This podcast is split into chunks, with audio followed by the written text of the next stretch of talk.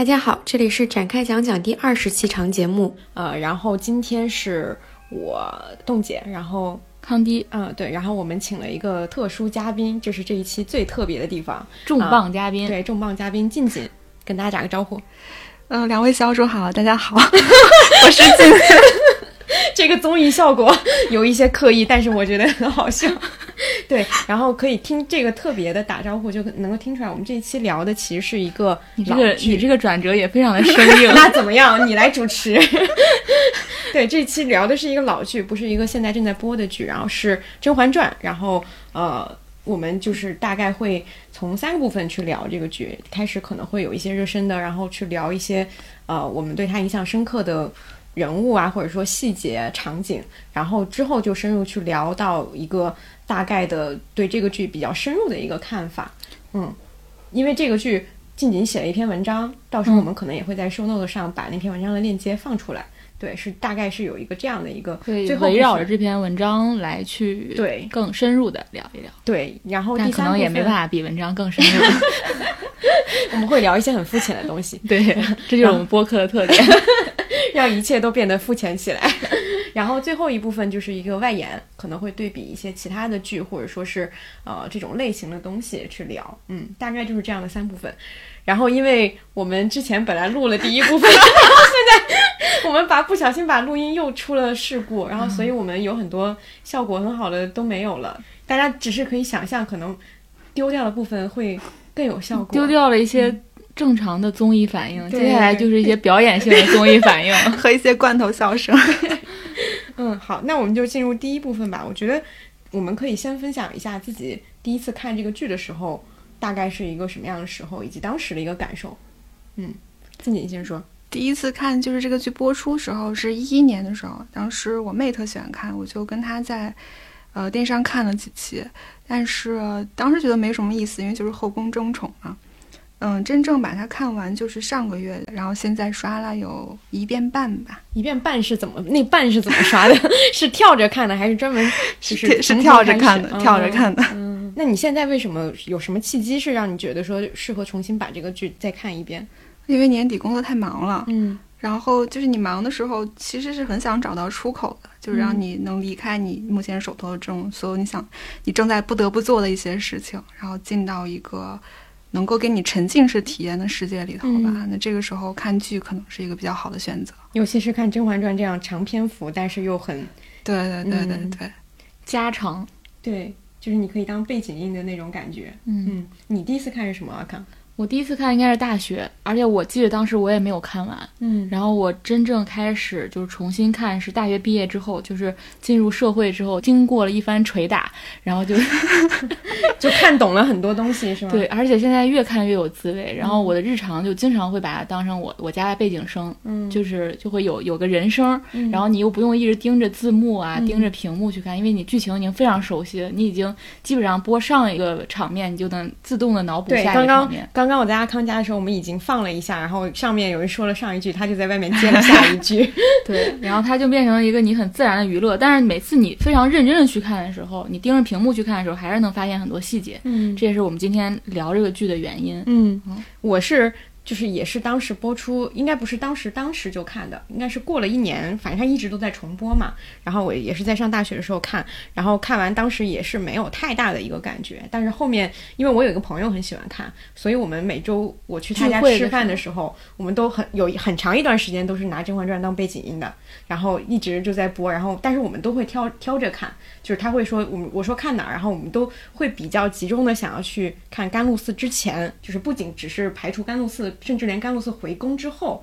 都看的会相对少一些，大家一起看的时候效果也很足。就这个好像你比如同学聚会放的时候，所有人都能参与。对，对你不会你要放个其他的，可能有些人没有兴趣或者，但这个就是一个所有人都可以参与参与吐槽，对，参与分享里面一些细节的一个剧。对，因为《甄嬛传》的弹幕也是很精彩的。对，但你在线下看的时候，你跟朋友一起，其实你们就是在组成现场弹幕，有那种感觉。对，它是一个还挺适合多人或单人都很适合的一个剧集。嗯嗯。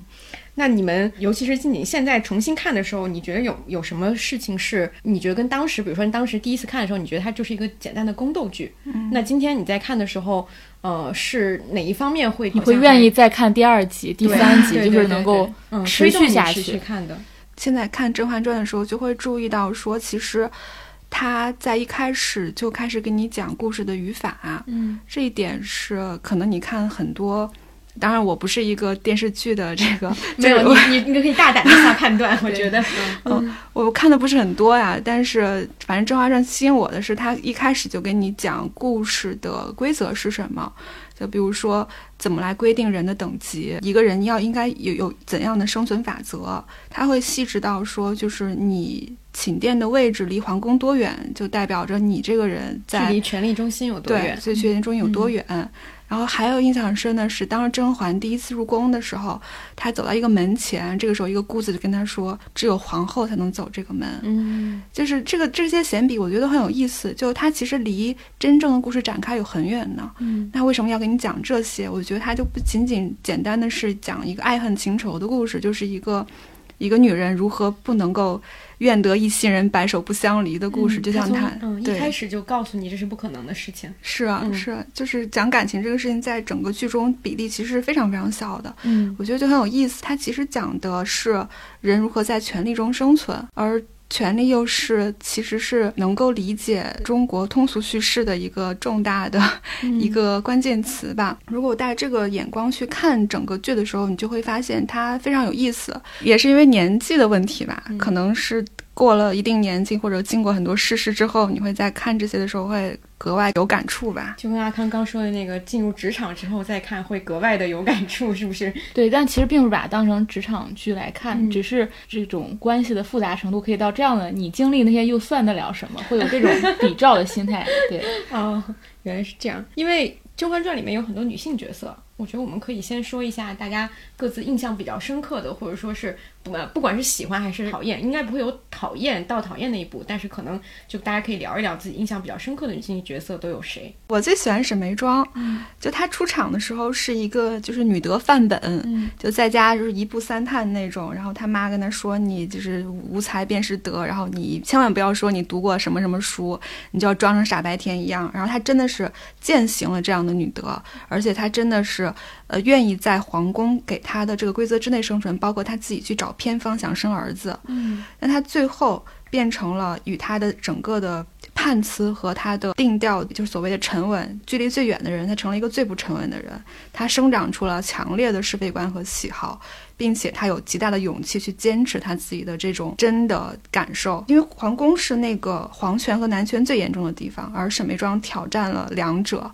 他不在乎任何君恩浩荡的君恩，他也不在乎忠诚。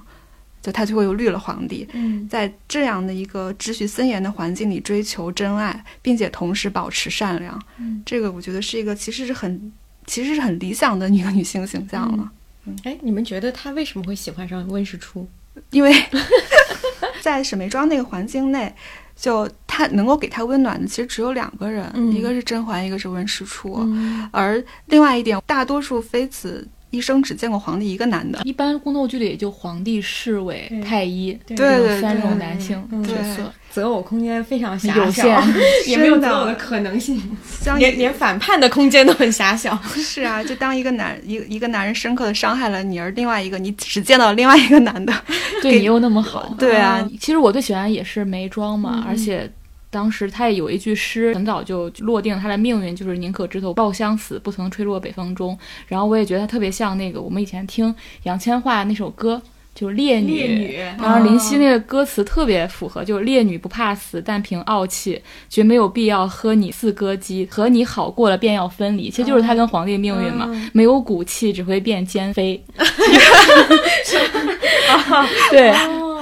这个词还挺合适的。对，它其实就是，我觉得非常像眉嗯庄命运，嗯就是就是烈女这首歌。但其实，呃，我觉得眉庄是。然后我后来我又想了一个，然后我列了端妃，嗯就是我觉得端妃是就特别的隐忍，特别有韧性。她也是名呃将门之女嘛，然后一直是与世无争，这些都是在华妃的台词当中凸显出来的，就是嗯并没有直接去描述侧面去她。描写她。对，然后嗯就说她当时为什么会喝下那碗药，也是因为她说她是王府当中唯一一个与世无争的女人。然后，但她其实是一个棋子命运嘛。包括为什么这碗药是端妃端给华妃，我觉得也是有设计，就是她可以同时打压两个将门的。女人，嗯，然后呃，包括就是他对皇帝的爱也是表现的非常细节。就是有一次，就是皇帝去，呃，跟他好像是分析那个对食之事吧，就是，嗯，然后皇帝就是他对皇帝有点嘘寒问暖，但是皇帝对他这种爱的回应就是拍了拍他的肩膀，嗯，然后当时弹幕全都是说这两个人就像兄弟一样，就感觉是去性别化了已经。对对对，在皇帝眼中他已经不是不是一个女人的形象了。对，然后但是皇帝又会在一些时刻去征求他的意见，就这就是兄弟吗？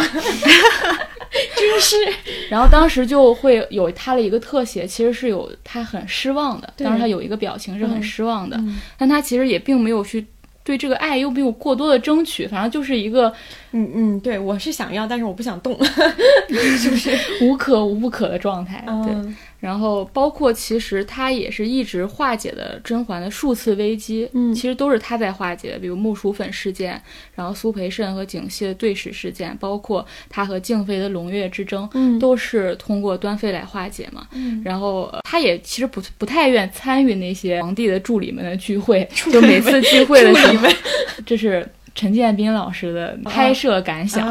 然后包括他和他，他有一个只有一个侍女嘛，就那个吉祥。然后我记得他给那个吉祥说过，就吐槽过这些人，他说他就是一些唱大戏的人，然后他看不惯那些做作的样子。然后包括就是当甄嬛成为太后之后，她和新贵人还有呃静妃其实是有一个胜利者的聚会的，嗯，就是太妃们的聚会。然后当时就也是在台词里面交代了，就是端妃是缺席的那个聚会，嗯就她已经是意识到了甄嬛成为了另外一个宫廷里的最高权力的掌控者，然后她就。再次就是卧床避世，就是他，他摊着这件事情是一个随时可以调用的一个护身符。嗯，就是随时我不想参与了，我就使出这张牌，然后我就可以避开这件事情。对，我觉得他是一个就是琢磨很少的人吧，但是也是一个他有那个力量能够把一些他想要保护的人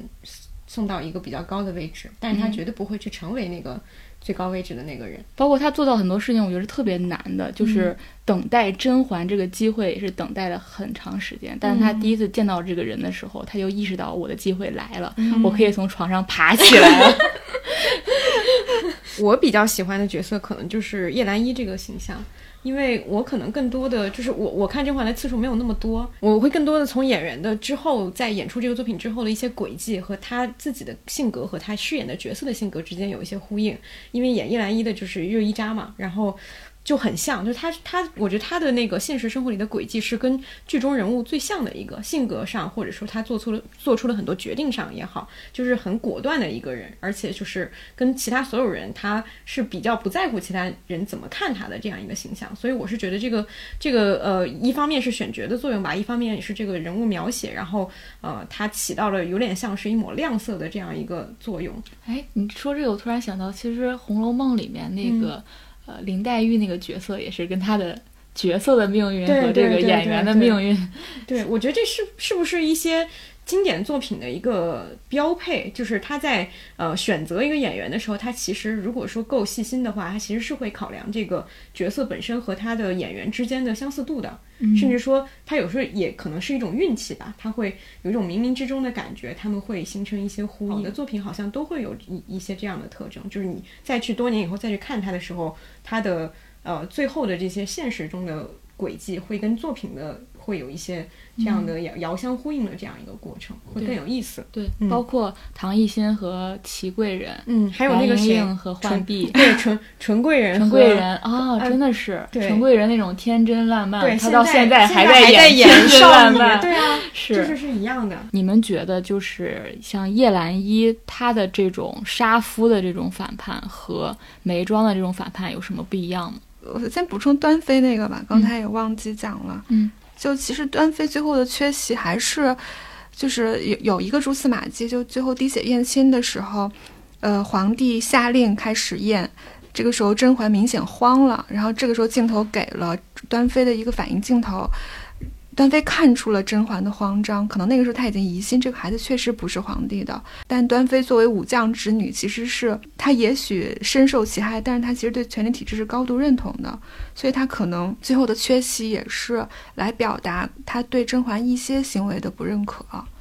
所以他其实是一个非常，他写的非常妙的一个人物，全用侧写，写这样的人其实还是很见比例的。嗯，然后，嗯，沈眉庄她是一个知识分子阶层的女性，她从小读的书，呃，是在那个年代是非常高等的教育了。那她最后的反抗其实是需要生长出新的是非观和道德观，她才能够完全推翻自己之前十几年的那个人生的。而叶澜依她其实是一个侠女的形象，从她作为驯马女出身这样的一个非常低贱的职位，然后到她一个比较抑郁的长相，她就是那种卖火柴的小女孩似的人，就你给她一根火柴，其实你就是给她了一个天堂。嗯，这时候果郡王对她来说就是天堂一样的人，他肯定是就会为押上自己全部身家性命为他去报恩的一个人，所以他未必是反叛，他可能就是报恩。那他对果郡王的爱也是非常朴理素和想化简单的。对。是啊，但其实果郡王还有蛮多角色都很爱他，不知道为什么，可能是因为在那个时候的女性也发现了这是一个很难得的理想男性形象。我发现华妃是一个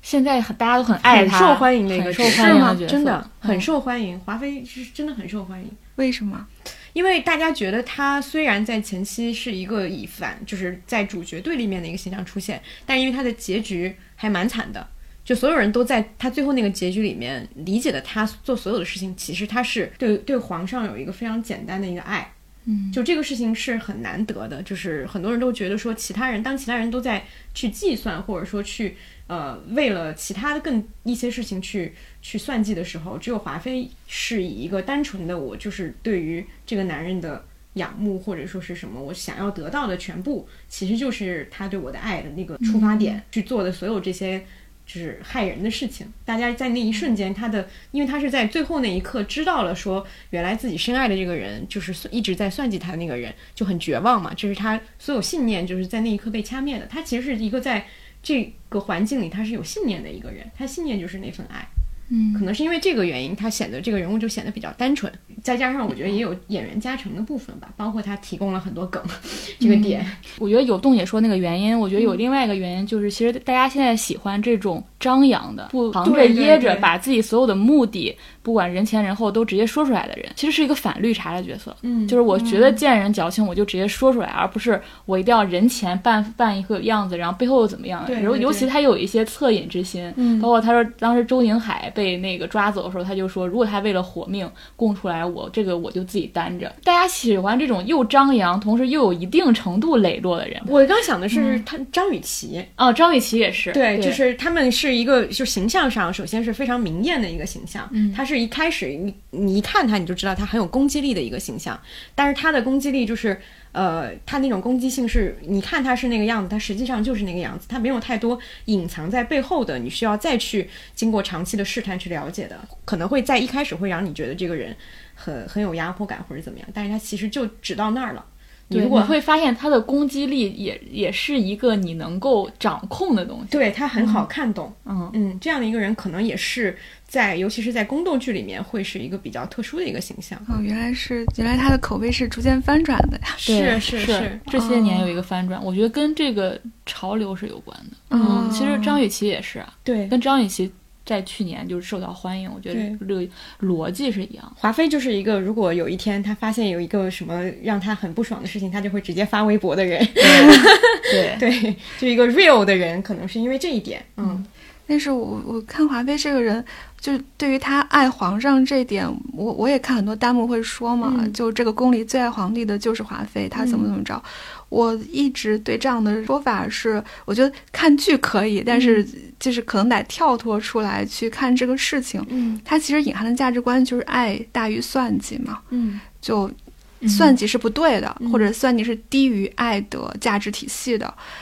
但是他爱你，他就可以杀了你所有的孩子，嗯或者说他杀了你所有孩子又怎么样呢？可是他爱你啊，嗯他害了你所有的女人又怎么样？可是他爱你啊，嗯，他这个其实是一个很可怕的一个逻辑。对啊，他干扰了朝廷用人，他收回巨额贿赂又怎么样？因为他爱你啊。对 我对这样的表述是，就如果你放在现在的语境里，这个人跟踪你怎么样？他爱你啊。对对对，这个人就是对啊，打电话给你所有朋友，让怎么怎么？为什么你不用生气？因为他爱你，嗯，爱不是免责的所有的借口。对，我只是说，大家现在看剧的时候，呃，就是可以跳出他给你设定的那个逻辑框架去嗯看这个事情。嗯就华妃显然是一个巨大的悲情的人物，嗯但其实这个剧的我一点都不讨厌她。她与我的一个意义就是，她真是一个生命力旺盛的女人。是的，是的，是的，是的，嗯 就是你真的很难见到她有，她对任何事情有那么大的情绪反应，嗯然后有那么大的爱憎分明，嗯然后她有那么大的行动力去实行她所有的爱憎分明。嗯，这样的人在生活中，你觉得她如果是搞事业或者他对啊，想干什么，就一定会成功的。她应该是非常牛的一个一个一个女性，。她是一个不像端妃一样一直躺着的人，她是一直都从来没有躺下过的一个人。一直冲在前对对对前线。确实是，我觉得确实是这个原因，就是我觉得她的口碑翻转这件事情，呃，确实可能跟时代有关系。就像刚刚说的，为什么大家会更喜欢一个能够把话说得很明白的人，或者说是类似对，或者说是类似于这种，嗯，就是很有行动力的这样一个角色，就是其实这都是跟大家在现实生活里自己的一些境况是相反的，会更多的，比如说像当所有艺人都在发千篇一律的文章的时候，会有人喜欢一个呃，就是在直接说出来说我今天怎么怎么样，然后这样的一个人设，就是他当所有人都已经有一层伪装的时候，一个真的人，就至少他直接的说出自己想要的人，就能够让他跳脱出来，然后才可能才会去想到说他的这个所谓的真下面他的那个逻辑是怎么样的。就他还让我想起，我曾经看过一个传记，是写伊丽莎白泰勒的，写她和理查德伯顿几次婚姻，然后那个书名就特别适合华妃，那个书名叫《恋爱》，嗯。热烈的爱，那种强烈的生命的火焰。对，其实像我这种生命力非常孱弱的人，就是瑟瑟发抖，我其实是非常羡慕的，啊就怎么有这么大的劲头去生活？对对对对，嗯，是，非是非常好的呀。嗯，今天我们正好看到一个曹琴墨的情节，啊，是谁说的来着？你当时说出了下半句，就是说华妃如果是猛虎，曹琴墨就是猛虎的利爪。这个是端妃的原话。嗯嗯嗯，对，我们今天正好看到这一段。我记得当时近锦到那个文章里有写说，这个体系嘉奖一种特定的性格，就是沉稳自持、收敛锋芒、聪明但不让人觉察到自己嗯聪明的人。嗯曹琴墨就死在他就违反这一条。嗯，他是一个他的聪明，就是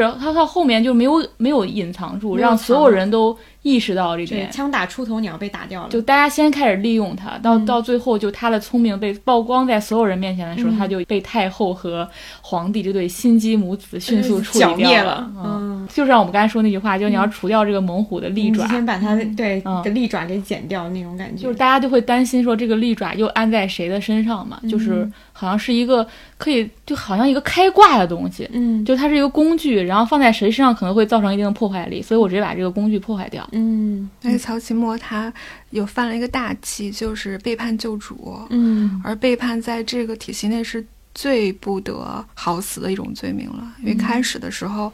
甄嬛就她刚一入主，她那个碎玉轩就教训下人说：“我最看重的就是忠心二字。”嗯这个是非常可怕，他就奠定这个剧的价值观，就是你你可以宁为玉碎。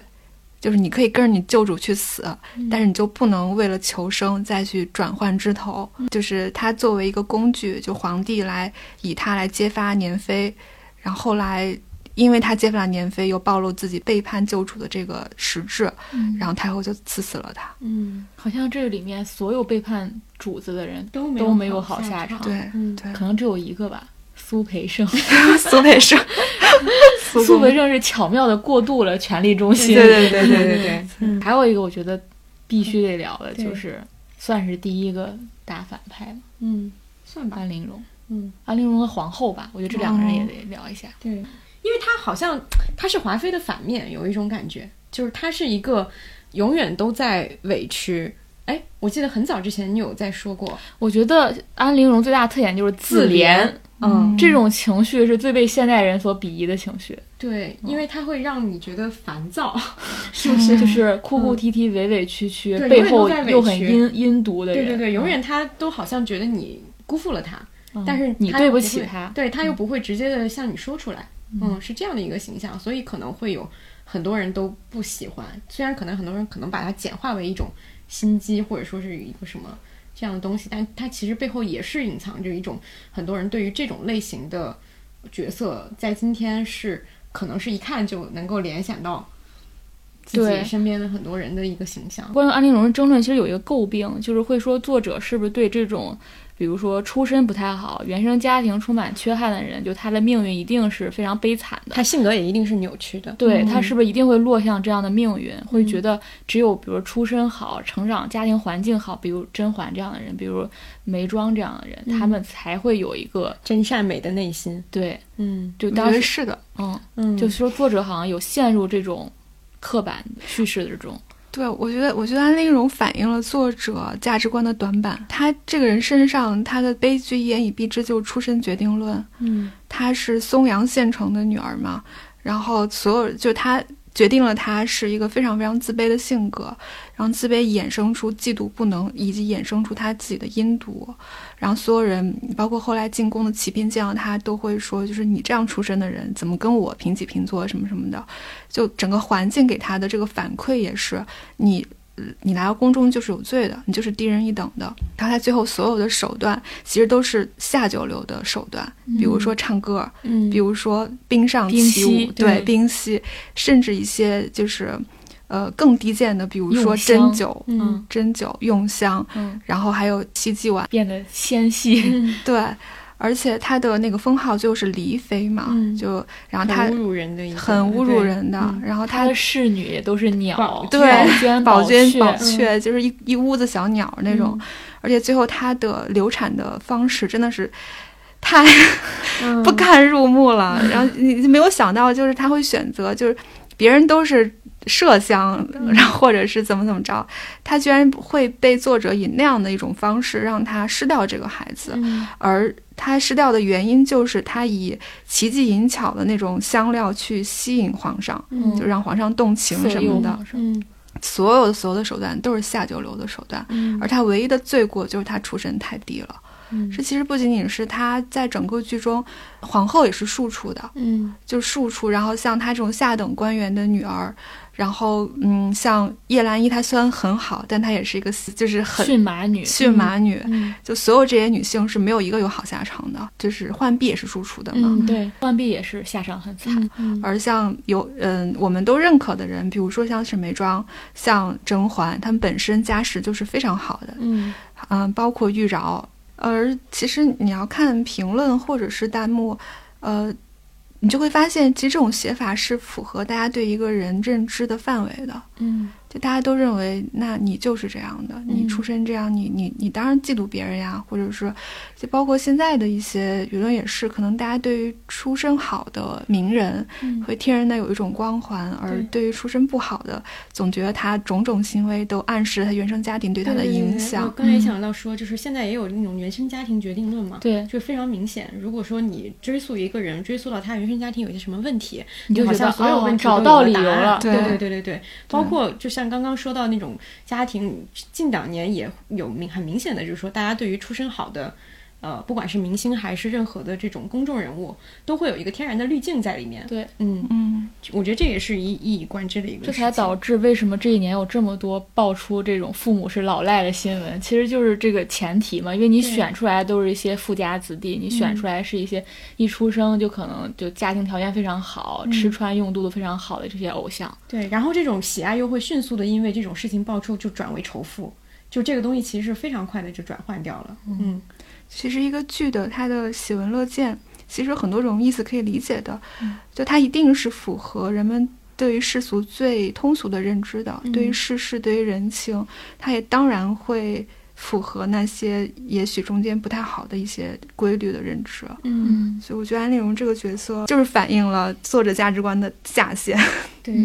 这个作者又写了一部不是《如懿传》嘛，在《如懿传》里面有一个跟安陵容非常像的角色，其实就是令妃这个角色嘛。嗯。当时《如懿传》和《延禧攻略》不是一个对照嘛，只是嗯。主角不一样，把主把正派的主角和反派主角做了一个调调换嗯就比如说在《如懿传》里面是那个继后是主角，然后在《延禧攻略》是令妃为主角。嗯那在《延如懿传》里面，令妃就变成了一个绝对恶的存在，就非常像安陵容这个角色，就是也像刚才金颖说，就她所有手段都非常的下三滥，包括她想跟侍卫就是假孕生子，包括她使用害人的手法都是非常简单。就这个角色没有，她甚至没有像安陵容一样，还激起了一些人对她这种悲剧性的认知。嗯那个角色就是。彻头彻尾的坏，没有观众对他共情，所以我也觉得那个构成了《如懿传》最大的失败。但是当时我觉得作者意识到了这一点，但他就是挽回这一切的手法非常之简单，他就直接用了一句台词来交代。当时就是海兰那个角色在聊这个女性的时候。另外一个人就给他说，他出身非常不好，家人非常不好，对他非常刻薄，还导致了他这样。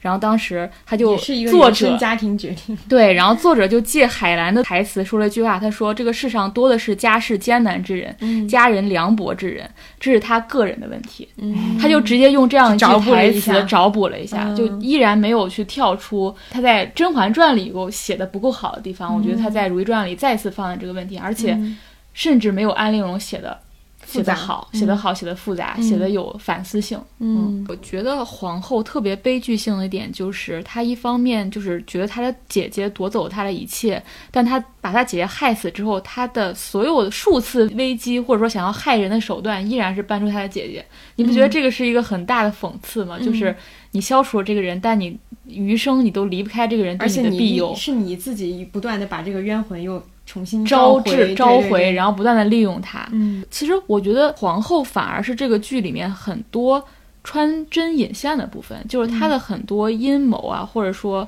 呃伎俩是有点隐藏的，就让这个剧没有那么明了。就你你刚开始对皇后没有那么直接的判断，我觉得我是在剧情进行了一段时间之后，我才对这个人才知道他做了哪些事情，嗯就不是一上来就非常明确的知道他是个好人还是坏人，或者他的变化。就是他好像刚开始是有一有一定的冰山下的部分，然后慢慢慢慢你逐渐去看到那个整体。我对皇后的整个认知大概是这个样子。因为它一直藏在等于说剧情给你设置的更明显的反派的背后，嗯，它是一个那样的形象，而且做的很多事情他都从来没有自己一个特别明确的目标，我要达到什么，他永远都是通过一个迂回的手段去达到他自己那个目标。包括你在看多遍的时候，你更多的发现其实都是在皇后身上的，因为她的很多话可能就是一句，你第一遍看到可能是个简单的一个台词，但是后来发现她的每句话都是其实是一种命令对方去做什么，那她就会说的非常的日常。嗯就是你看多遍的时候，反而会注意到说她那些潜台词。看第二遍、第三遍的时候，很多那种新发现是在皇后身上的。嗯，你觉得皇后在维护的是一个什么东西？支撑她最后做这么多事情的一个原动力是什么？我觉得不是她什么她那个她臣妾，当时她说臣妾做不到的时候，其实是在说她没办法怨皇上，她对皇上是有爱的，所以她只能去怨旁人、害旁人。然后，但我觉得她其实是根本要维护的是她家族的荣耀，然后以及她这个想要去挑战她这个庶女的这个身份，包括他心里的那种不甘，就是他是他是一个从一个福晋，然后被排挤出去，他的阿哥本来应该是太子，然后被排挤出去。我觉得他的他想要维护的永远是这个正统的这个位置，就是我是嫡出，我是嫡福晋，我生的儿子是怎么怎么样。我觉得他一直在维护的是这种一个正统的地位，而不是皇帝的爱。被嫌弃的皇后的一生。其实皇后这人写得确实很好，就是嗯《甄嬛传》非常大的优点就是写人，就是我们之后可以跟她跟《红楼梦》对比一下。嗯但皇后她她，你说她维护的是一个正统，而不是皇帝的爱，因为就她的所有标准其实都是皇上嘛。嗯他就你他说纯贵人很胖，她就说皇上喜欢就行。她说这个讲是惩是罚，就皇上喜欢就行。我自己的感受就是，其实它是一种非常典型的人物性格，就是所说的所有的这种东西是背后的目的，从私欲到真正的，比如说维护家族，到维护正统，到他个人的尊严，是完全混合在一起，而他在其中可以灵活的跳跃，挑出一个能够符合自己目前语境的说辞来说。永远站在道德的高地。对对对，他也许心里就是不爽，你说我是输出，嗯但是我立刻就搬出来说，其实皇帝不喜欢。或者什么的，然后到最后我我就是嫉妒你的其他女人生了孩子，因为他杀这么多人其实是不合理的，嗯，因为他他就是中宫失德，他就是嫉妒，或者是他孩子过早的夭亡之后，他心里有些不平衡，嗯，他会说，那我我要我要维护什么乌拉那那氏的荣耀，他永远是在各种不同的理由之间去找出那种最最有利于自己的。对。嗯自由跳转，嗯对。对，其实是其实挺挺典型的一种人格特征的。像你在网上说 A 的时候，永远会有人说 B，然后你回应了 B，马上有人说 C，对对 就是那，种感觉，永远都是你有道理。是是，女性角色还有什么特别的？还有纯纯贵人是否有心机，是一个一个谜争论点，哦，大家可以发表一下各自的看法。我觉得没有哎，我也觉得没有哎呀，那我们迅速达成共识。为什么会有人觉得他有心机呢？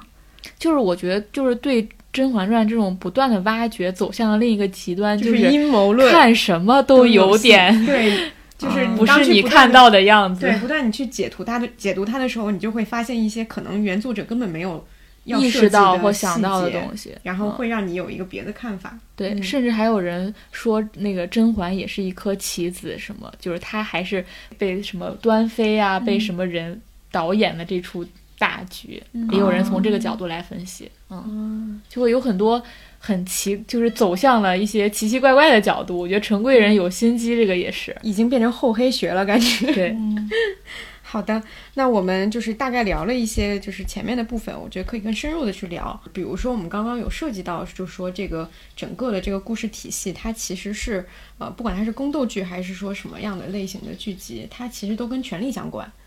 嗯，你们觉得这个剧，呃，它算是一个正剧吗？对，看你怎么定义证据。嗯，因为我们会发现，就是说，呃，《甄嬛传》它可能在从它播出之后到现在，虽然后面也有什么《芈月传》啊什么之类的，包括《如懿传》《延禧攻略》这样一些剧集，可能它在影响力上或者讨论度上是在当时是有比较大的影响，但是很少有剧集能够再从呃作品的类型或者说整个给人给人的这种观感上是能够达到像《甄嬛传》这样的水平的。包括我们当说到正剧的时候，可能我们脑子里并不会把《甄嬛传》放作为一个正剧的一个典型，因为可能浮现出来的正剧的形象可能是像康熙王朝，就是类似这样的一些呃。帝王将相式的，对对对，这样的一些作品，我们会称它为正剧，因为它可能是跟历史史实符合比较多的。但是《甄嬛传》它的特点可能就在于，嗯，它其实是截取了一段东西，就它是它是截取了一段史实，并且加以以它的自己的这种叙事风格去重构这个史实。另外一个可以对照就是《大明宫词》大明宫词》是以一种非常浪漫化的手法去解构和重述了就唐朝那段历史，而且特别有意思的话，你看这两部戏，它都是女性视角的，嗯。而可能就是正剧它有它自己的 就是历史眼镜啊，或者是怎么样也好，他习惯以一种男性视角去讲述历史，因为这个历史本身就是男性书写的嘛。嗯但如果我们想换一种视角进入的话，那可能最便捷的方式就是以女性视角去进入。嗯。那你们觉得《甄嬛传》是宫斗剧吗？我觉得，如果还是我觉得《甄嬛传》的一个特殊性，可能是跟其他的剧放在呃同样的维度去比较的时候，你会发现它的不同。比如说，它可能会多一些维度，对，它会嗯多一些东西。比如说，你跟它跟那个像之后的《延禧攻略》比，它肯定就没有那么所谓的宫斗。但是相信它在这所谓的斗这方面，还是让很多观众都能够看得很很爽的。有有一些这样的部分，但它肯定包含着更多的东西。其实为什么说宫斗剧或者说是这种，呃，包括宅斗，为什么说是女性喜欢看的爽文？因为男性爽文就是男频剧，就是一个一开始不被看好的人，他一路怎么样疯狂打脸，疯狂打怪啊，然后有这样的一个过程。但是女性的剧也是其实是一个套路，但是《甄嬛传》并不是这样的一个套路。虽然说看起来甄嬛是有主角光环，然后一路在战胜不同的更强的对手，但它并不完全是这样一个所谓的达最后达到了所谓的成功的这样一个套路的东西。嗯，就是很难去界定这个剧它到底符合什么样的类型，它可能这几种它都占了，但是它不完全是那一个套路的一个模板性的东西。嗯，可能《甄嬛传》它还有一个复杂的点在于，它虽然写的是后宫，但是它也写了很多前朝的事情，包括比如说像年妃这条线，它其实是带出了当时年羹尧跟皇上的一些权力争斗的一个部分，甚至就是我觉得那一部分写的还挺精彩的。你们有没有什么印象深刻的说，在这个剧里，他去描写所谓的这种权力的一个细节？就后宫和前朝联动，这个是，呃，跟他剧讲究出出身论是一以贯之的嘛，因为。只有你出身好的女子才能够入宫，只有你出身特别好了，然后你才能成为最大的宠妃。那你出身特别好，当然就是你前朝重要的、不可或缺的政治势力嘛。这个不是所以说普世标准嘛？其实可以给大家一个对照，就是奥斯曼帝国最早的时候，他们皇皇帝也是有很多很多妻子的吧，或者女人的吧，但他需要的女人都要求是绝对的无权的。就是呃，就是出身最就是完全不讲究出身的，而且生完一个孩子立刻就废掉，它防止你生很多之后孩子自己结党或怎么怎么着，它也是不利后的。这是他们的一种的权力结构的城市，但是对《甄嬛传》来说，他如果要求出身的话，那必然会形成前朝后宫联动那种行为。年妃这个当然也是啦，这个是其实所有人都能看到嘛。年羹尧得势，他也得势；年羹尧失势，然后他也失势。但有一些隐藏的一些线，就比如说甄嬛的父亲甄远道，他出场的时候是大理寺少卿，然后后来他是先被年羹尧弹劾，然后又被鄂敏举报。鄂敏就是祺贵人的父亲。它对应着甄嬛前期是被年妃压制，后期被齐嫔陷害，嗯，就它已是这个是完全对应的关系。而鄂敏其实是以文字狱举报甄远道的，因为甄远道是一个风雅之人，他喜欢一些什么古玩、古玩之类的，对对对。然后他就以这个就是莫须有的罪名举报了甄远道。学过初中历史都知道，这就是雍正时期是到中央集权到一个顶峰的阶段，而且军机处，对对对，他其实设立了军机处，包括像站杆处，就在剧中表现为雪滴子，就是他夏邑那个角色，对对对，就他是包括文字狱也达到了一个顶峰，这个就就是文字狱是是灭心的一种工具嘛，就你你要把你的这个人对诛心的一种一种事情。就是他打压文化，就是打压作为人的一面。后来甄嬛就彻底死心了，就他有一个就是甄家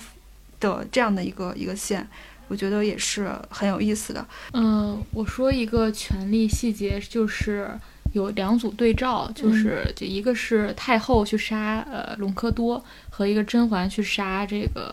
果亲王，呃，虽然他一个对照，其实都是就是皇阿玛是天子，他是不容侵犯的，他是不可不可能说这个女人她跟别人好，这这是一层。另外一层，我觉得也是一个对权力的维护，嗯，对皇权的维护，也不仅仅是一个情感上的杀害。对我觉得这是一个对照的细节。我觉得你说到对权力的维护很有意思，因为我就想到刚刚我们其实也提到了。说所谓的忠诚和背叛这个点，因为刚刚提到苏培盛嘛，我就觉得，呃，应该是近景那篇文章里有写吧，就是说苏苏培盛其实他维护的一直都不是一个明确的一个人，就是这个人到底是谁，就是皇上到底是谁，没有那么重要，他维护的就是这个权力的中心本身，有这样的一种感觉，所以他所谓的背叛皇帝，并不见得是在他那里是一种背叛。对，就这个这个苏培盛的人物弧光也真的是。就非常让人感慨，因为在他在前七十集吧，你都感觉这是这个剧中最忠心不二的一个一个人。嗯，他跟雍正是从小一起长大的，然后他又，而宦官制度本来就是这宫廷制度最怎么讲，就是最大的一个附庸吧。就他一定是依赖于宫廷制度才能存在的。就他离开了宫廷去。到市井之间可能就无法生存的一种人，那你觉得他一定是依附于这个皇帝的？但你看到最后的时候，发现他有很多行为是逐渐跟，呃，雍正是有二心的，包括他与锦汐的这个感情，虽然对时是在宫廷里面非常常见的，嗯，但是他对时的这个人是一个。宠妃的贴心的对亲信，这样的利益关系，呃，如果他如此的精明的话，他是需要考量的。对这个东西，皇上到底会怎么想？如果皇帝在前朝如此反对结党的话，难道对后宫结党是视而不见的吗？这个是不可能的。嗯，包括后期当反就是皇上已经，呃，就是 因为服食丹药也好，还是纵欲也好，逐渐混沌的时候，他当时所有人都看出了。雍正已经大权旁落，嗯，然后这个时候甄嬛是真正独掌大权的人，然后除了夏邑这种直接从属于皇帝本身的人，因为夏邑本身它是不属于体制的，嗯。就如果我们看整个这个权力结构的话，而宦官是属于体制的，体制是需要去寻找下一个权力代理人的。这个时候，他们都发现了甄嬛，包括太医也是。嗯。像最后那个是卫灵。温卫灵啊，温太医的徒弟，就真的是直接 帮帮甄嬛去毒杀皇帝，就明明知道说你不能开诛杀，但是他只要叶叶叶贵人要，他就给。太医怎么会不知道发生了什么呢？包括。呃，夏邑跟皇帝的见面，苏培盛是把这个情报一五一十要告诉甄嬛的，他他是不需要向甄嬛效忠的。但那个时候他就知道说，下他们的行为一定会危害下一个皇权代理人。如果甄嬛倒了，对于苏培盛来说，他将再次滑到一个更不可知的境地，嗯因为你不知道谁上台，不知道那个上台的人还会不会留苏培盛自己。嗯所以说苏培盛要找一个能够依附的人，所以他告诉了甄嬛。但你看到最后是非常可悲的，就这么一个大的一个权力结构，它所有的元素一定是围绕核心的，嗯它要求这个核心是坚无不摧的。如果你一旦你在智力、体力和判断力上出现了任何差错的时候，他就会马上把你踢开。对，嗯一定会找旁人取而代之。这个时候你就死得越快越好。你会发现，所有的朝代也是，当中央集权达到顶峰的时候，接下来就是走下坡路的时候了。嗯，我也觉得到后半期有一点让人不可思议，就是皇帝为什么没有注意到说苏培盛和锦汐的这个结合其实是一个很危险的，嗯甚至说他所有的孩子都都在甄嬛手中，也是一个很危险的行为对。嗯啊，包括甄嬛把自己两个妹妹嫁给了两个王爷，嗯，这对，就是多么明显的。就是前期你已经把那个规则都已经写清楚了，然后来告诉一个新进来的人，然后到后期的时候，却有人就是权力中心的人，却完全忽视了他那些每一条你立身之本的这个东西。对，因为他前面就是甘露寺之前，你基本上就是在这个规则内，他嗯。会有一点点威胁到这个规则，他都会下场非常惨，皇上嗯都会和他的，不管是皇上还有太后都在处理这些事情。但是等到这个甘露寺之后，这个后宫你就发现有很多这个 bug，然后皇上都视而不见。嗯但但一方面解释，你可以说是他，比如他已经年老了，嗯然后他无力去维护这个体系的，包括太后也死了，也他也没有一个能支持他、提点他的人了。嗯对，我觉得还有一个可能的原因是在剧的前期，其实是雍正登基不久，他当时面临的内忧外患更多，人是更警醒的状态。嗯他当时西北有战事嘛，然后经济是很拮据的，因为后宫都要节俭用度，所以整个嗯就是人处于危难之中，感官才是打开的。嗯就那个时候，他也是跟甄嬛关系最好的时候，嗯，因为他们俩是有共同面对的敌人，就一个是年羹尧，一个是华妃。嗯然后等等到剧中期，他其实是逐渐减除了所有的危害，比如年羹尧，然后是隆科多，然后经济也慢慢慢慢好了。这个时候，你就会发现你在权力之路上到达一个顶峰的时候，你你其实不不再需要伴侣了，嗯你需要的是减少威胁和让自己顺心。而一个人一旦顺心久的话，他可能会失掉对于周围异动的警觉。对。嗯。所以说，有的时候发现，哎，就甚至会傲慢，就觉得嗯。苏培盛，你嗯敢结党？对对对。就是你看那个剧中对于下层人的那种蔑视，其实不仅仅只是皇帝，年羹尧就说苏培盛，你不就是一个阉人？嗯然后，然后那个是阉？人也是人 然后张张廷玉骂年羹尧说：“你就是一个包衣奴才，你的王府怎么能比亲王还大？”嗯他们对于人的欲望的判断，总是给他们的阶级紧密联合起来的。嗯皇帝可能就觉得你一个宦官，你还想干什么？嗯，但是没有想过，其实大多数都是祸喜萧墙。我觉得这个还蛮有意思。像刚刚说到说，其实不管是以前的皇权还是什么，你发现人只要到了一个权力的一个比较高的一个位置，他就渐渐的听不到任何人跟他说真话了。嗯所以他就会失去对所有我们可能外面的人看起来，其他就是其他的人看起来非常顺理成章的很多东西，可能会干得更清楚一些。他自己是完全没有这个意识的，会有这样的情况出现。我想到了一个，就是我觉得皇帝这个形象很有意思。啊，嗯对对嗯，对，因为我我想到的就是陈建斌这样一个皇帝的形象，在尤其是这种女性向的宫斗剧里面，其实是比较少见的。对，嗯，《还珠格格》里面，我觉得上一个就是《还珠格格》里面的皇帝形象，跟陈建斌的这个皇帝形象会更贴近于一个呃相对比较真实的一个状态。但是张铁林那个形象一直是一个亲和力、有亲和力的父亲形象嗯对，被大家注意的，嗯。但其实陈建斌就是一个无法揣摩他的情绪，然后嗯。但是张铁林那个形象就是在香妃的那一段，其实也是有他那一面的复杂性的，我觉得。嗯嗯，就是老色老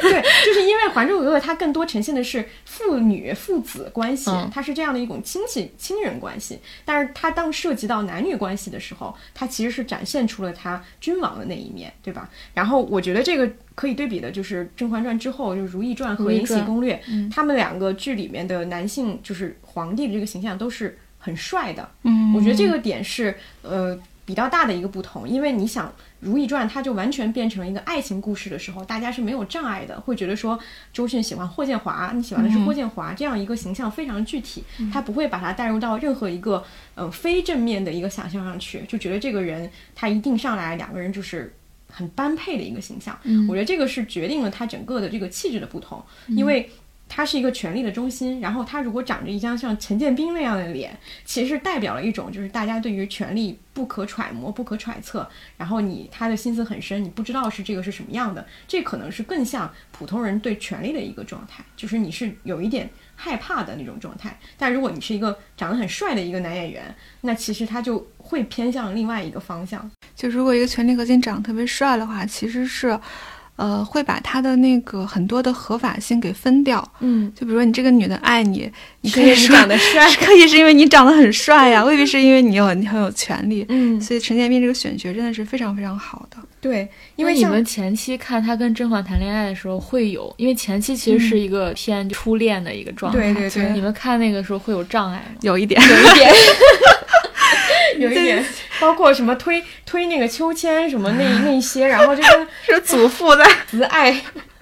会有一点，会有一点。你就会发现，嗯，包在《延禧攻略》里那个皇帝的形象，他不仅长得帅，他还是一个鉴表达人，对，就是他会赋予更多大家会喜爱他的一个元素，就是所有观众都很喜欢这样的男性形象。他是一个，呃，就是就是如此如此可爱的，然后会有一些反转的这样一个魅力的这种形象。我怀疑他是照着陈建斌反着写，比如当时陈建斌就不是陈建斌，就是雍正爱上安陵容，就是听他唱歌嘛，嗯什么歌也清爽，人也对清爽。然后到了那个《延禧攻略》里面，也有一个妃子在御花园唱歌，然然后皇上就说：“你笃定朕会爱上你的美色。”然后就罚他跪了一晚。然后包括他们那个第一次见秀女的时候也是，都全都是把那个情节反过来写，然后他一直都在说你一定是在勾引我，嗯然后你一定是在想害我，就那个皇帝是完全相反的一个形象。金枝玉孽的那个皇帝形象也是很朴实的一个演员的形象。对，嗯，就是他不会美化这样一个权力中心。我们刚刚聊了一些，就是比较跟权力相关的。对对对。嗯然后有没有什么单场戏你们是觉得呃写的比较好的，写权力这个点？看您刚才讲的，有一场是也是我觉得写的最好的，就最后雍正死前，他跟甄嬛告别的时候，甄嬛就以一个特别有画面感的话。告诉他孙答应与侍卫私通嘛，然后雍雍正非常生气，然后他就说他小时候看见隆科多抱着额娘，然后他说一句话，他说皇阿玛他是天子啊。嗯，听完那个我真是特别特别感慨，因为在整个全剧里头，你就没有见过雍正是表露心迹的多少时刻，嗯，那其实是非常非常重的一点。还有一次他表露心迹是在太后去世的时候，他在他的床前，其实他有一个。就是他跪下来，然后就说他很想听给他唱那个歌谣，他从小都没有听过。是就那一刻，我觉得是好像为数不多他暴露他脆弱一面的、嗯啊好像有几处暴露脆弱。一个是嬛嬛第一次失去孩子的时候，那个时候皇上是落泪的。嗯然后第二幕就是在太后的这个床前，他其实有一个童年的回忆，包括他也提到了隆科多这件事情。然后最后就是一个面对嬛嬛，就是最后一个告别的时候。他其实环环都说了那么多，就是这个出轨了，那个也出轨，但他最后还是说，能不能再叫我一句四郎？就是他还是还是渴望爱的这个。还有一个是果郡王最早出场的时候去骑射嘛，果郡王就恭维皇上说你的骑射是满洲第一把土鲁教的，但是皇上跟他说，但你的是皇阿玛教的。嗯然后他就很很悲伤。然后接下来一个场景其实是他很不开心的一个一个一个情节，你大概能勾勒出这个人其实小时候是处在一个教管非常严格的这个皇宫内院里生长的，并且他因为康熙子嗣很多，他也没有太多的爱，他也肯定也不是最得宠那个，而且小时候又看到就是母后出轨、这样的一个场景。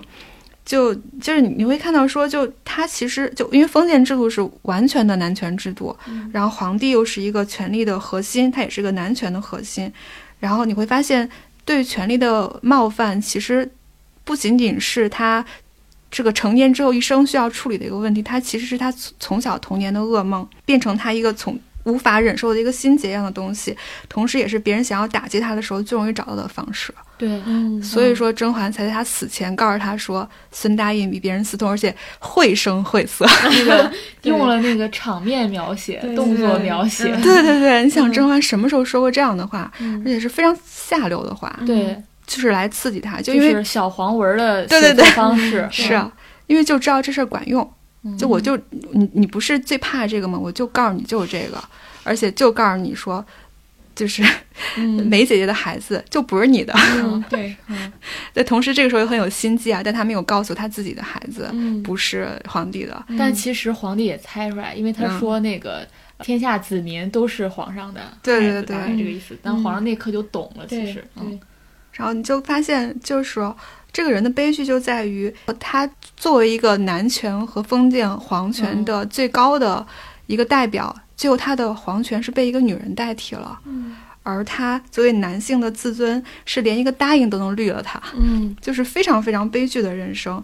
你说他是权力核心也好，但他同时又是受这个权力戕害最深的人。对，所以说这个跟我看追光把哥哥的感受是一样。就他 也是男权的受害者。对对对对，就是你会发现他们的痛痛点非常好抓，一抓一个准。嗯，就他自己也会因为这个东西很痛苦。就他感慨那个皇阿玛是天子的时候，我觉得一方面觉得很可笑的在于，他认为这个是无坚不摧的、不可侵犯的，就是是天地第一定律，就是好像如果别人侵犯这个，就让把他他对这个世界的根本认识被颠覆了，他就会非常痛苦。然后他在那个时刻，他都快要死了，他还坚信这个东西是嗯根本的。对啊，这个对啊，就这种东西是直接入侵他所有的思想的。对，就比如说，都很多人在讨论说皇上爱不爱甄嬛，但你发现他当然是有感情的，他说那个爱是很无力的，嗯就是他不知道怎么表达这种爱，他只会赏赐。嗯就我我都给你这么多东西，难道你还不跟我吗？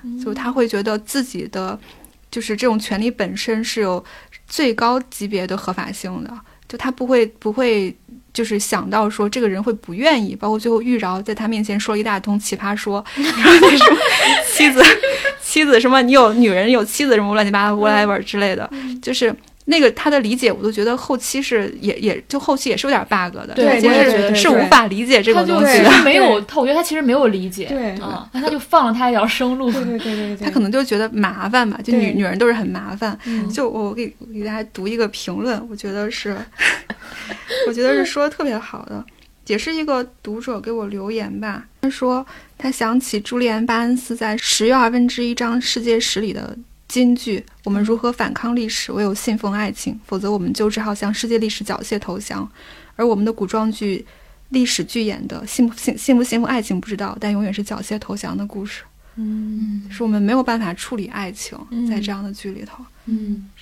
对，刚刚说的那个说赏赐什么的，其实也确实跟现在很多男性的那个想法是一样的。买个包，对，就是对对对当你发现你他们的目标是爬上更越来越高的权力高点，然后但是他们输出爱情的方式是一成不变的。我爬上更高的点，只是为了给你买更好的包、更好的车，然后我就觉得这是一个绝对能让你高兴起来的一个方式了。嗯，他只会这样的一种表达，就是物质性的表达。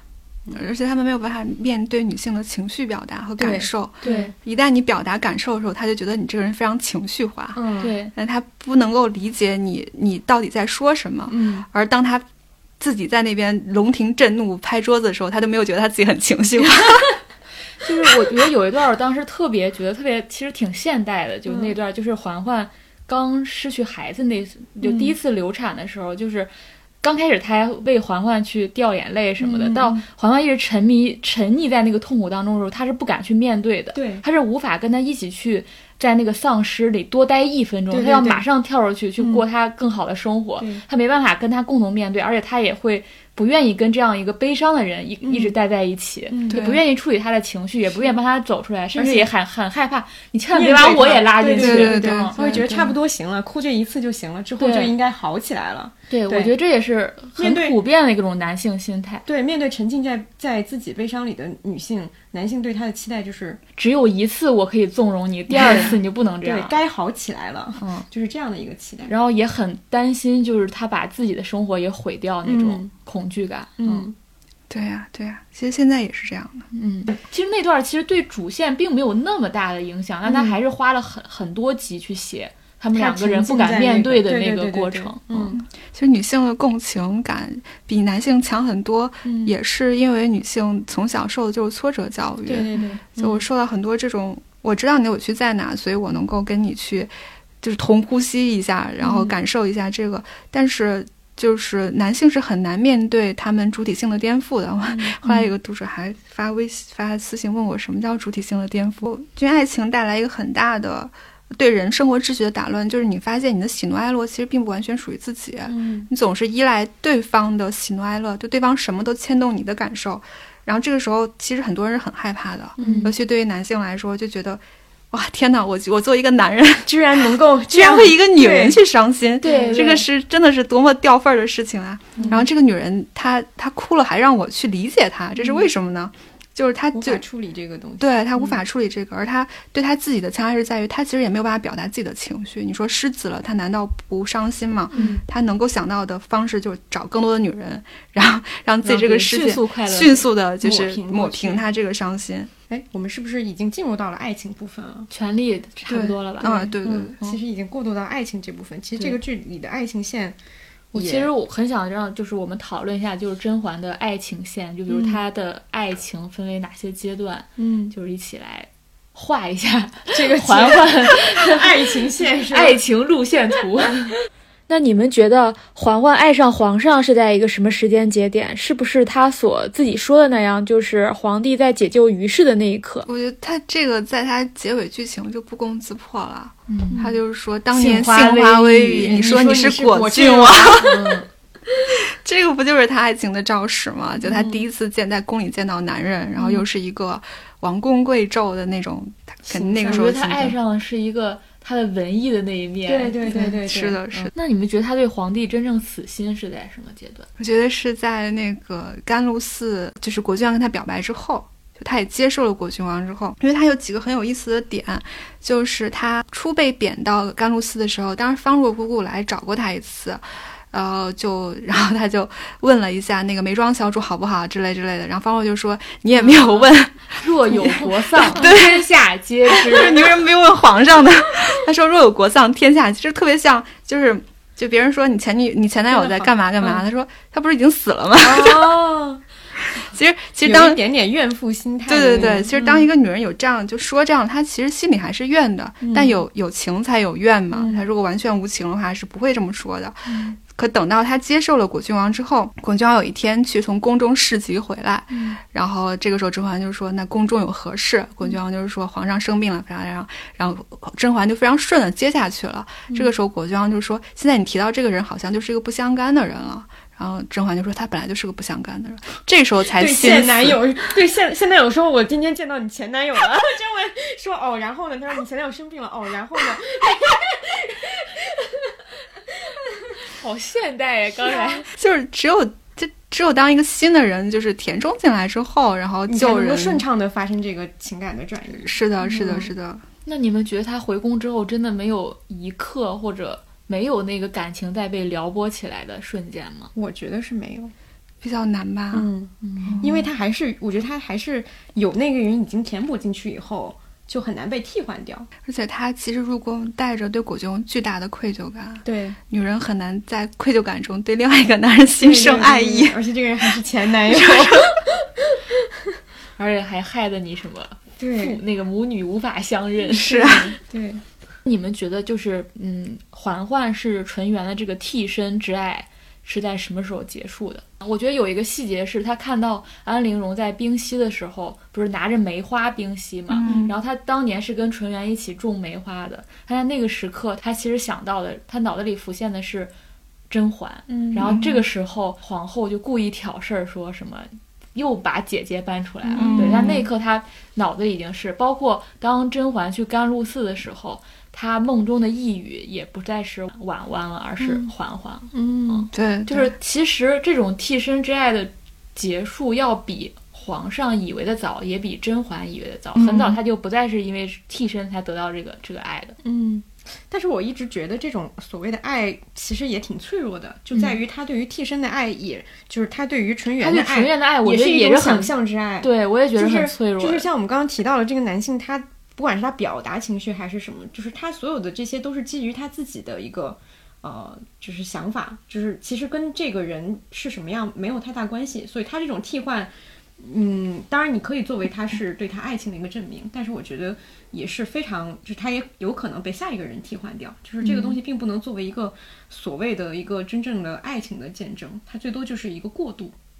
甄嬛第一次意识到自己是替身的那场戏，它其实前面有很多铺垫，嗯。它那个铺垫就其实是皇上意识到说甄远道可能不忠，意识到他皇权受到冒冒犯，我觉得是在这个前提之下，嗯他才会那么如此震怒。如果当时两个人的关系就是非常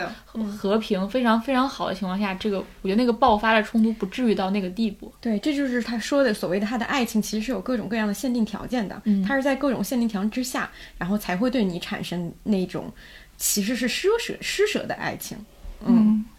然后如果一旦有任何东西影响到他，都会发生改变。嗯，就想说纯元其实他在剧中并不是一个以真实的人格存在的人。其实你要分析甄嬛和纯元非常不像，可能长相说有分五分相像，但是据太后所说，纯元是一个性格极柔的人。嗯，但是甄那个锦溪也说过，没有决嗯断的时候，他说那个你还有决断的时候，但是呃，纯元是很多事情都是处理不了的。嗯对，但甄嬛到后期简直是杀伐决断的一个人，嗯其实非常非常不像的。但皇帝就老说那个他很像，而且你会发现，皇帝会把呃，就是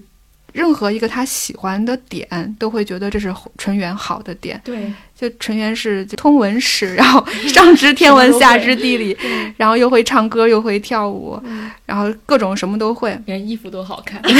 衣服也好看，项圈也好看，就什么都特好的一个。就呃，我我觉得，如果是遑论他是真是假吧，你就会发现，就这个男权的集大成者是没有办法认识到女性的丰富和多元的。就他自己喜欢上一个，他后来就觉得这就是自己唯一的类型了。嗯然后以后再喜欢的任何一个人，或者他喜欢任何。对对一个人上的任何一点，他就觉得就是当年那个唯一。嗯他是没有办法去更新自己认知的，是这样。对，真的，这就就反映了男性在女性之上和自我探索上的懒惰，嗯。他就不会去再去想说这是不同的，就是他们长得也不像，然后他的性格也不像，嗯，就是个跳的舞也不像，他就觉得只要是好的就是他。对，其实并不是这样的，这这个事儿也很普遍，就不仅仅只是对对对对对对对。他喜欢他前女友都一个样儿 那种。对，而且尤其我觉得，因为纯元是一个以一个完美形象去世的，所以它其实可能纯元就像一张白纸，你后来什么人都能往上画，你知道吗？就它是这样的一个过程。回答一下那个吧，四环党、甄嬛党这就是我觉得很难去站的一个原因，就是在于我觉得这个剧里面的爱情，要么就是像皇上跟他的爱情一样，他真正甜的部分你其实看不下去，然后他他表达爱意的部分，其实你是当剧情推进的一部分来看的，你并没有在其中感到太多的沉浸或者说是感动。然后他真正的就是里面理想化的这段爱情，你又会觉得它跟其他东西格格不入，就是我很难在这部剧里面磕带到真正带入 CP 的东西，啊对。不会不会磕到，对啊，嗯，不会磕到，但是我我会愿意看四环，你会觉得那个特别现实，但是就是跟果郡王那个就觉得特别的像古代偶像剧，嗯。就是这个男的也是一个温柔的，嗯。时刻体谅你的，然后又有才情的，懂文艺的长得，帅的，长得还帅的，嗯。然后又尊尊重母亲，又尊重生命里出现的每一个女性，你就觉得特别的没有根基，就是包括刚我包括我刚才我们那个呃没有录上的那段儿，就包括我会跳过那个甘露寺那段儿，也是因为这个原因，嗯。就是因为你一旦已经在一个接受这个设定，就接受这个就是皇帝这个设定之下，你再去看这个，就觉得尤其的假，对，尤其的嗯。显得悬浮。嗯，但是为什么要在电视里看？生活中大部分都能看到的男性，想我觉得可以获得一种安慰，就是。世界就是如此，就是你就接受这个现实，往下走就好。就是你在年轻的时候还可以给自己填补那些幻想。我觉得我在十几岁的时候，这些我就已经够了。今年上半年你不是看《爱的迫降》还觉得绝美爱情吗？但是也就是感慨了一秒，就是剩下就觉得，哎，也之后也再也不会去翻开去看，因为它无无意增值增加你对现实的认知。为什么要增加现实？你看这个就是因为我放松嘛因。为生活在现实里，要不断地去处理这些问题。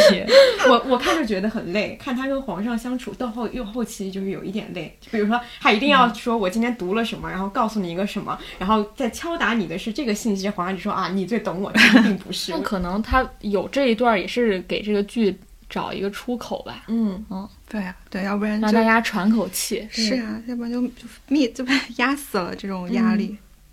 那我们其实刚刚分析了就是比较大块儿的这个东西以后，我们可以聊一些外延的部分。外延包括这个作品它跳出来，比如说我们它跟什么东西可以对比一下呀，或者说是其他一些方面都可以聊。我觉得可以先聊一下，就是说跟因为有红楼梦的对有很多人说这个对照嘛，这个呃就是仅仅可以聊一下《红甄嬛传》跟《红楼梦》的一些相对比的一些感受。嗯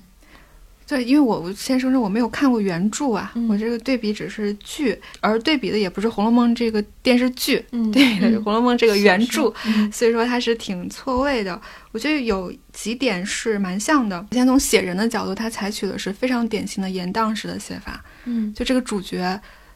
出现或者主角的相遇是肯定不是第一次就成功的，就是比如说甄嬛见到皇上是。你看，中间他还加了一个于是，就他一定要有一个错认的一个过程，并且反复的推迟他俩最终见面的这个机会。嗯然后包括果甄嬛答应果郡王也是，就果郡王一定要一而再再而三的去请求他，他一而再再而三的拒绝了他，到最后一个不得不的时期的时候，他们俩才好。这就是非常，就是《红楼梦》也是，就呃主角出场的时候。一定是先有很多很多情节去铺垫的，哪怕最简单的像王熙凤出场也是人未到升仙到的一个过程，嗯，这个就是人未到升仙到的一个写法。还有就是他用了非常典型的就是一字判终生的写法，《红楼梦》开始就是有判词，然后每个人的人物性格和他最终的命运都在判词中，并且他们的名字也预示着他们一生的这个命运。《甄嬛传》也是的，就比如说，呃，就静妃和端妃。静和端是褒义词，所以他们最终活了下来。嗯，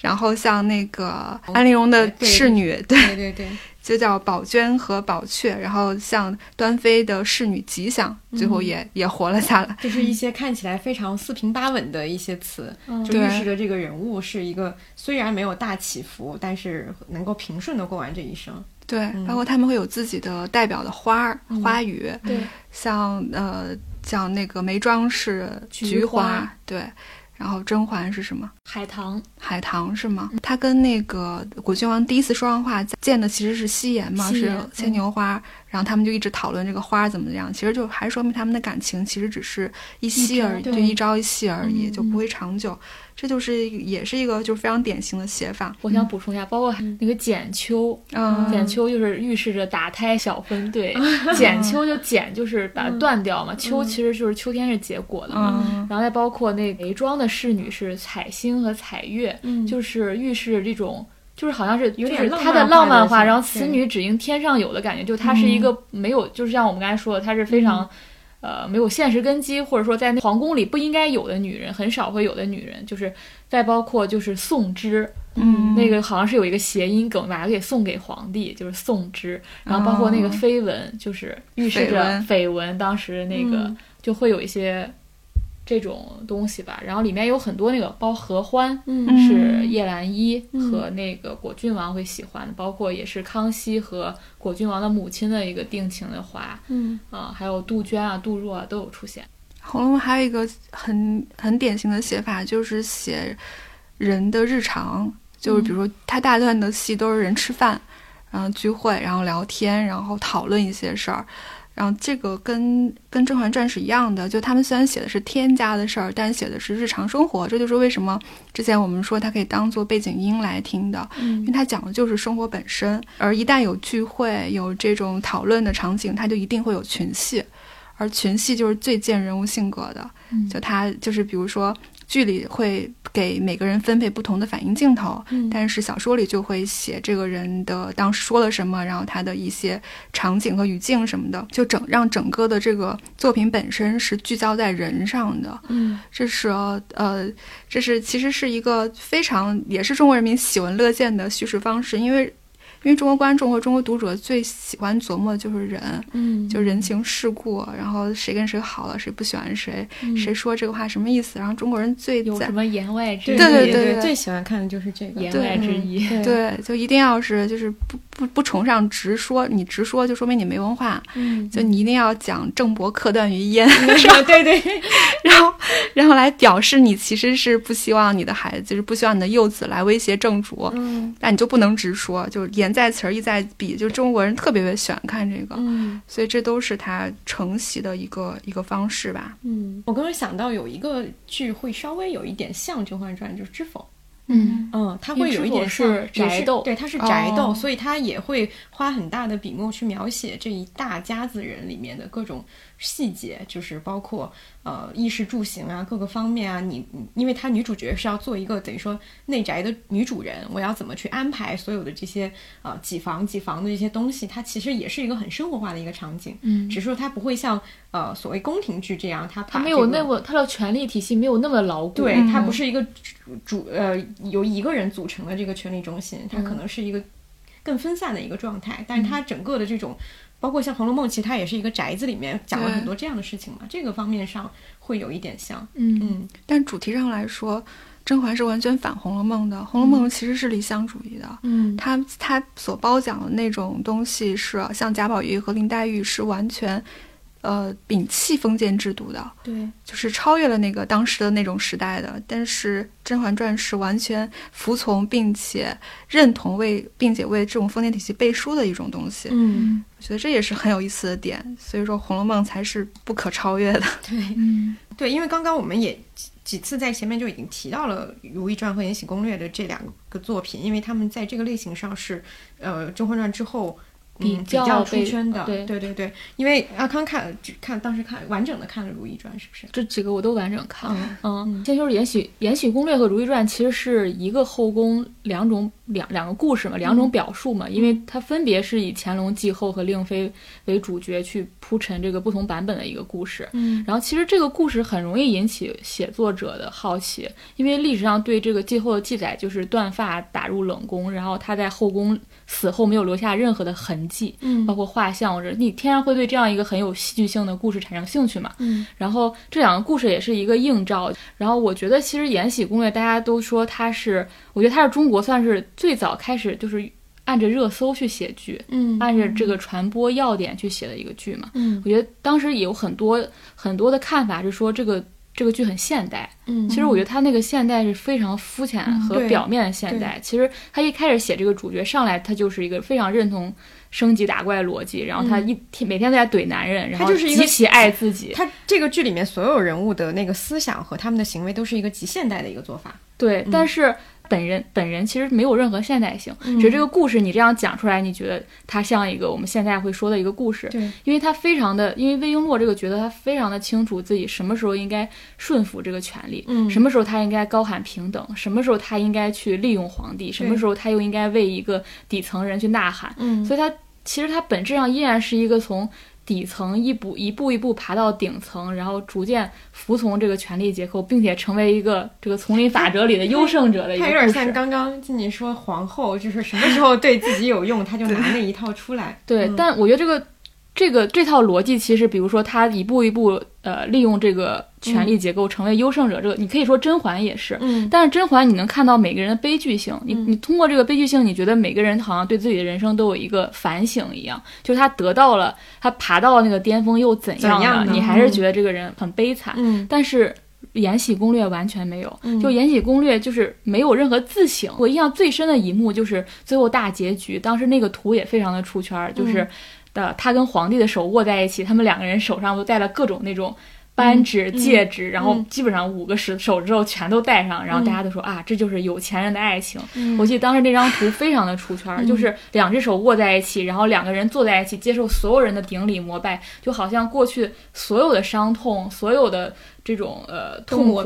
包括其实它里面有设计，包括富察容音一个皇后的角色，是一个在角楼上跳楼自杀了。其实它也是一个对这个体系的一个反叛嘛，对这个体系的一个反省。但在那一刻，对，就是只剩胜利者的聚会了，就是这些所有东西都这样，就就被这样一个胜利画面，然后抹除了他之前的。所有边边角角可能会有的一些反思，最后它就是这样一个大结局。《如懿传》我觉得是一个很好的故事，但它只是没有把它完成好。其实它还是扣住了一点嘛，白首不相离。它扣住这一点一直去写，去写这个女人的执着和她的一点点的失望。但我觉得你这个白首不相离这一点，你不太需要跟现代观众讲了。你现在观众已经完全不相信这个东西了。你再去讲这个信念如何的树立，最后如何破碎的过程，其实是。你很难吸引大家的耐心，嗯，但是我觉得他写那破碎的过程写的非常的好，嗯，只是他被淹没在很多枝蔓当中，比如说令妃那样一个绝对坏的角色，比如说他非常尊重乾隆这段历史，他把在后宫上基本上每个妃子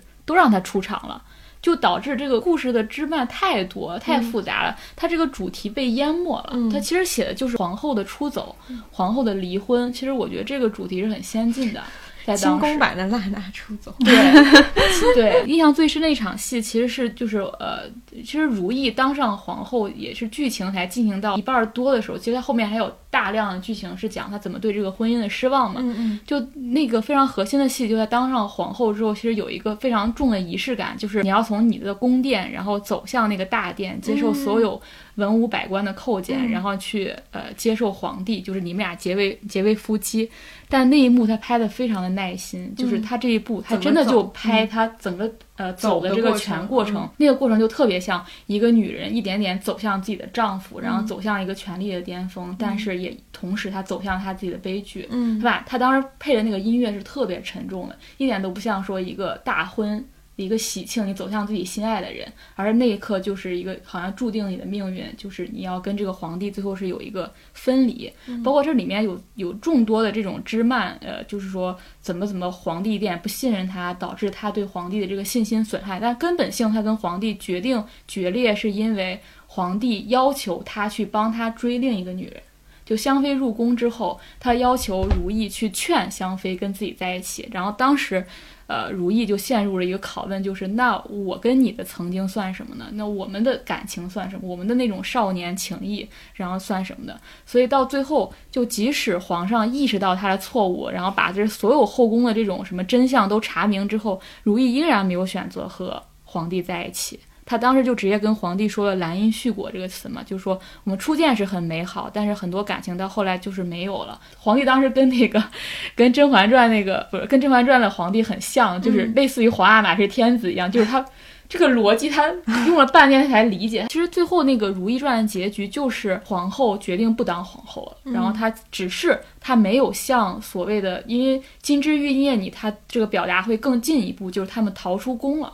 就是里面几个女人真正逃出宫了。如懿原著里面其实她自杀了，但是当时呃周迅去演的时候，她是不接受这个角色自杀，她会觉得，嗯，因为它里面的一个设定，就她当时被打入冷宫的时候，她可以在冷宫里建立自己的小生活的一个人，就是她怎么种花呀，怎么。怎么一点点过自己的生活？他会觉得这样一个热爱生活的人，即使在那一刻，即使他失去他的爱情的时候，他也不会去死的。嗯，所以他就改了这个故事的结局。其实是一个跟皇，我觉得就是一个婚姻围城，最后跟皇帝离婚的一个故事。嗯，然后这样一个故事，你你又套了一个宫斗的这样一个外壳。所以我觉得它是不太被市场接受的，嗯，但我觉得它其实的表达其实是远在《延禧攻略》之上的，嗯。嗯，我觉得这个也是这三个作品的比较，其实可以看出，呃。大部分的国产剧观众对一个类型化的期待，嗯，就是当你如果带着一个非常典型的宫斗的这个类型去，你想要去看到的东西其实非常明确，嗯，观众想看的东西很明确，对，它就是有一点像《延禧攻略》那样，对，大家会反而会觉得文不对题。我奔着那个宫斗来看，为什么你这个主角如此的脆弱？是的，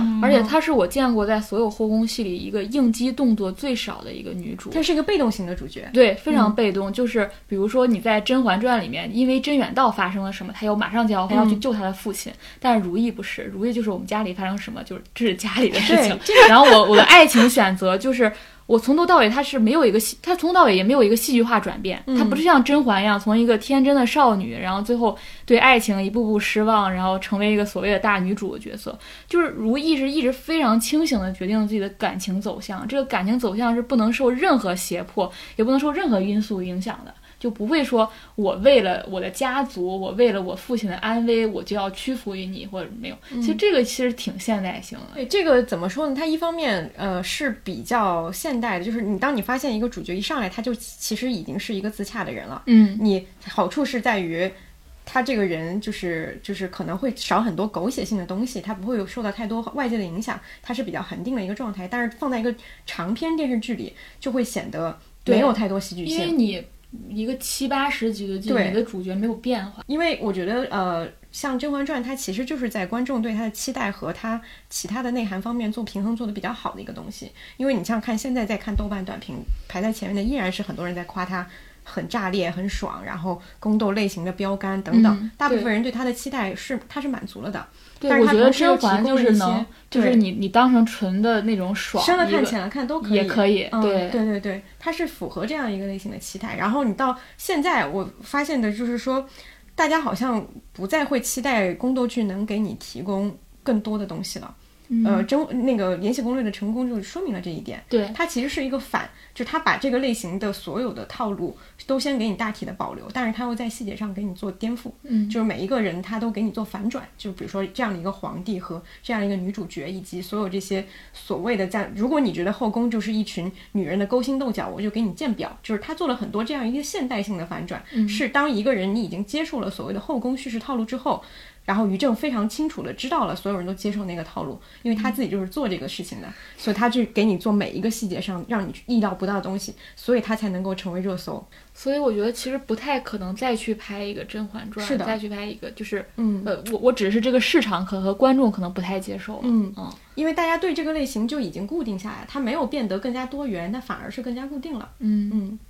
再包括《金枝玉孽》，其实我觉得《金枝玉孽》它宫斗其实是辅副线。嗯，对，为为什么就是你你如果你刚开始看到你中间你到后半你再抽一集，你会发现那个故事有一个颠覆性的变化，就是他原来的对手不再是对手了，他其实是原来的对手最后变成了一个同盟，就所有的女人最后好像结成了一个同盟，要逃离出这个宫的一个故事。嗯啊，然后其实里我觉得两条主线其实是一条围绕着太医，一条围绕着侍卫的。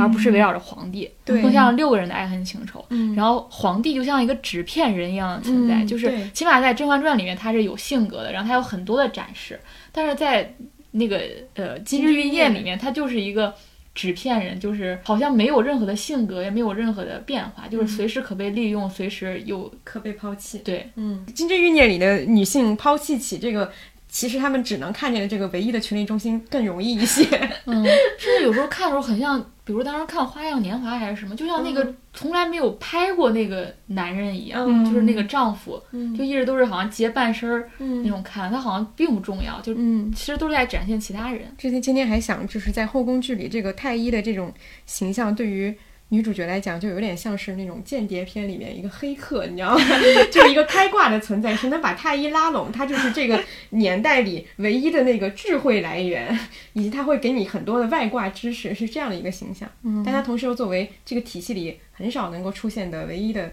男性形象，他又肩负着很多爱情线的任务。嗯，跟我们刚才对比的那个嘛，可以说这样的剧还有可能再出现吗？在市场出现的可能性。我觉得一个是没可能，一个是没有必要。嗯，就因为它不是代表着现代和进步的观念呀，它是在一个已经死去的封闭的系统内，你探索一个艺术的上限，它终究是有上限的。嗯，而且它宫斗剧本身体现的是一种巨大的性别内卷。嗯，就女性，你你发展向外发展是受限制的，你只只能内部竞争，然后搞一些乱七八糟的手段，然后被称为宫斗。这其实是很可笑的，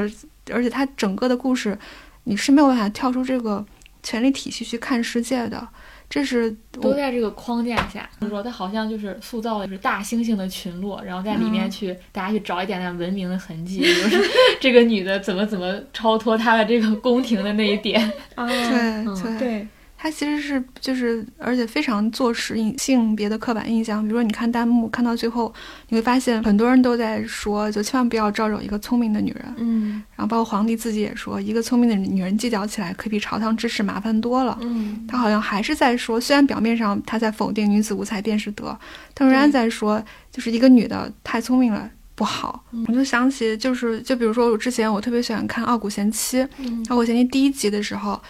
然后她也是以一个备受摧残的女性形象出场。这个时候她遇见了，呃，泄露自己丈夫性爱录像带的一个检察官。那个人过来就是说，跟她不拉不拉说了一通，说你你你丈夫怎么怎么着，仍然是讲她丈夫的事情。这个时候，那个主角就看着她说：“显然你没有，你从来没有让一个女人愤怒，嗯因为你不知道让一个女人愤怒的后果是什么，她才开始一步步自己的一个自强之路。这个对比就是一个男性仍然评判女性的标准是在那个男权的这个框架之内，就是你太聪明就会对我产生一个不稳定的因素。但另一方面，如果是一个女性的那种更进步的观念，就是她要自己为自己的感受和发感受发生，嗯就是我的愤怒更重要，不仅仅是我丈夫那些破事儿让我这个事情让我在你面前变得很重要，是我本人变得很重要。嗯这就是一个就是过去的观念和现在的观念嘛。所以我觉得，即使有创作者想再去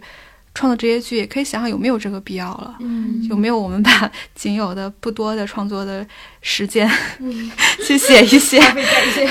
不必要的题材对上。对对，可以写一些更值得的东西，是嗯更更符合现代人口味的，因为毕竟这是十年前的剧了嘛。嗯现在再让他说什么白手艺新人之类的，我觉得现在观众应该不太会去接受吧。对嗯呃，因为因为《甄嬛传》的这个作者刘晏子嘛，就他其实也是那个《如懿传》的作者。然后《甄嬛传》到我我忘了是具体什么时候，有一段时间大家会在讨论抄袭这个事情，应该是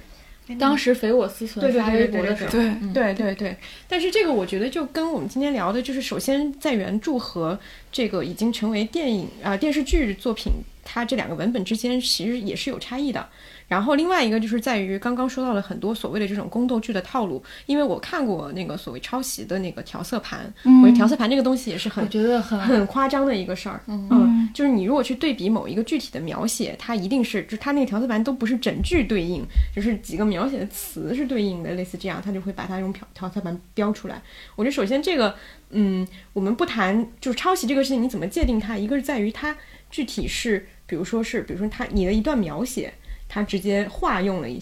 一下，还是说所谓的这个整个的这个故事的核心和他的这种利益是照搬过来的？我觉得这是两个事儿。嗯，我觉得所说的这个小说的抄袭，更多的像是前一种，因为在呃网网文里的这个流派里，就是宫斗或者说是这种类型，它是一个非有非常大的一个大量的基础的这样一个类型，然后在这种很具体的文本里，它有大量的互相的借鉴和已经被认为是套路。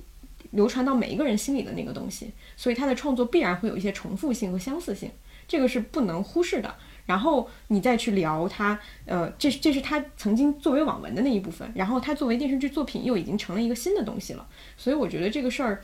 嗯，不是特别成立在这一点。我当时看到就是那个那匪我思存说他有一句诗他写错了，然后、嗯然后那个也抄错也了抄错了，对就是那个逆风如解意那一句，这个证据有点太确对凿。对对对对，是的 就是他肯定是当时有互相看过的，就是这就是我说为什么他可能就是一个大工厂、大车间，他每个人都在做这样的东西。当时在哪个网站来着？晋江，他也是确实判他，也不是判他，晋江内部认为他是抄袭的嘛。嗯，但其实这也说明早期网文大家写作的时候是没有想到有一天它会成为巨大的商业利益是的啊嗯现在如果早年那想，那恨不得每个标点符号你就要申请个专利。嗯，但当时大家写的，那而且是巨量的写作，就网文动辄上百万字，你可能自己写的时候，就是你你可能日常就要看这些东西，然后会影响到就会变成你脑子里面的一个想法，然后是写出来。然后这个写作并不是为了你要曾经赚那么多的一个版权费，你只是为了把今年的更新填对上。对对对对，是。对然后包括当时晋江判判他这个抄袭之后，他还说：“那我把原来的场景描写都换一下，说我的主题是 不一样的，然后我把原来场景描写都重新换，就替换一下，我重新再写一下。嗯，聊到最后这部分，主要是我们之前在没有录上那部分，我们聊到了自己印象深刻的那个就是名台词、名场面。然后静静先说，我在我印象最深就是陈姐做不到啊，嗯就这个真的是社畜的心声。嗯就因为《甄嬛传》它，它为什么会做成那么多表情包？就是因为它讲的是日常生活和日常的困境。嗯就你就是得非所愿，愿非所得，力有不逮的时候，嗯 就是你工作中总会遇到那种你你你不知道奈何对无可奈何，你不知道怎么完成的事情，然后又不得不去完成，然后这个时候我心里就会浮现出这个蔡少芬的那张扭曲的脸，嗯就是她对我说：“臣妾做不到。跪在地上。嗯，对，你呢？我就是我小允子是有些功夫在身上的，这是我印象最深的。